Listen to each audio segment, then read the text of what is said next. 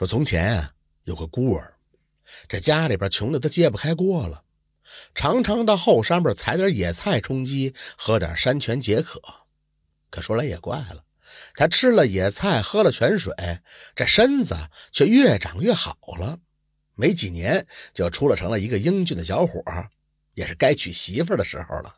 这孤儿呢，就托媒人去说亲，可是谁家愿意把那姑娘许给这么个穷光棍啊？在山坡头呢，有户人家。独生的一个姑娘，特别的勤快，一双巧手那是闻名四方啊。只是她的脸上有九道凹痕，那样子看起来很难看，所以呢，就从来没人向她提亲。这孤儿就想，这讨个媳妇儿，光图好看有什么用啊？勤勤快快的，和和睦睦的过好日子，他就心满意足了。于是呢，他就决心去向那个姑娘求婚。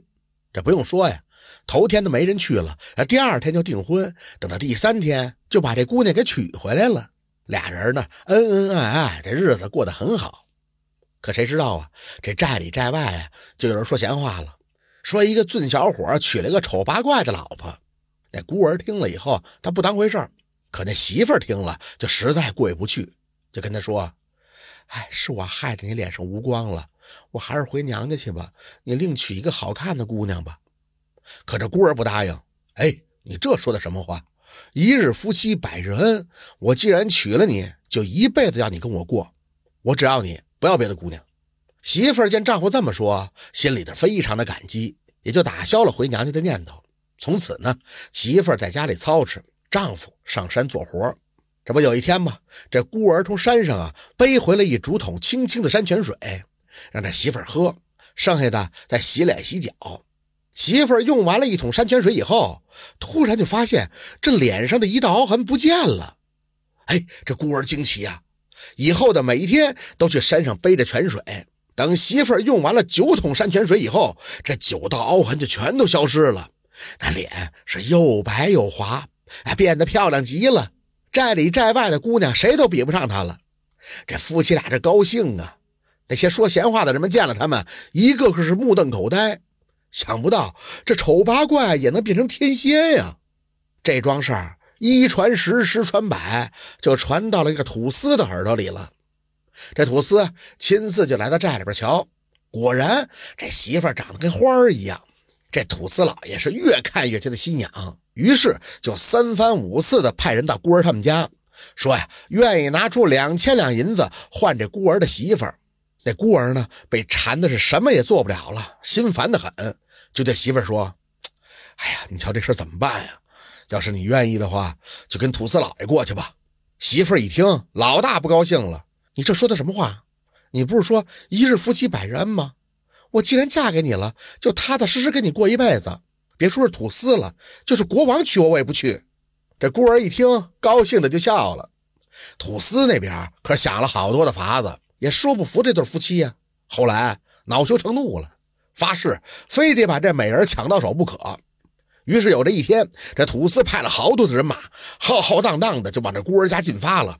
孤儿跟他媳妇在这山头上就看见了土司的人马，赶忙商议对策。但商量来商量去的，也实在是想不出个合适的法子来。最后啊，这媳妇就说：“哎，看来啊，我是非要上土司家走一趟不可了。到时候我把大黄狗带走，再把一个草编的狗头放在三岔路口。”草狗头朝哪边，我就朝哪边走了。三个月以后，你跟着过来。来的时候带上家里那张灰狼皮，然后到街上卖了它。你千万别忘了啊！这夫妻俩互相嘱咐了一番，就此分别了。土司呢，把这美媳妇抢回了家，锁在房子里边，叫下人送好饭好菜给他吃，又送热水给他洗脸洗脚。可是刚洗完一盆热水，这美媳妇脸上的凹痕就露出来一道。这土司一看，又急又气。以为是脸上没洗干净呢，就让下人赶紧拿去热水去洗。谁知道这越洗越难看。等用完了九盆热水，那媳妇脸上的九道凹痕又都出来了。这转眼之间，俊媳妇就变成了丑八怪了。土司老爷是越看越恼火啊，连他那间房子都不想进了。土司以为这媳妇还会像从前一样变漂亮呢，就耐心的等着吧。可等了三个月，这丑媳妇还是丑八怪的模样。有一天呢，这土司气呼呼地对着媳妇说：“你是会施法术吧？你一下变好看，一下又变丑，这是怎么回事？我命你明天就变好看了，不然的话，我就把你给杀了。这媳妇就说：“要我变好看也可以，只要你找一张灰狼皮披着，在我面前学个狼叫，我一高兴笑一笑就变好看了。”土司是信以为真啊，赶紧叫人上街上买狼皮去。这找啊找的，嘿，恰好这孤儿在这街上卖狼皮呢，下人呢就把这灰狼皮给买去了，交给了土司。到了第二天，这土司是高高兴兴的披上了灰狼皮，把抢来的媳妇请出了房，看着自己是学狼跳，学狼叫。可这土司刚跳了几下，叫了几声，那丑媳妇就叫来大黄狗。那大黄狗一看见灰狼，猛地就扑了过去，几下就把这个土司给活活的咬死了。这土司府乱作了一团啊，那哭哭喊喊的，谁也顾不上这个抢来的丑媳妇了。趁这个当，这媳妇领着那个大黄狗就跑了，到了街上和这孤儿一块回家喽。回到了山寨，孤儿照例每天到后山背上一竹筒山泉水，让他媳妇喝了，剩下的呢再洗脸洗脚。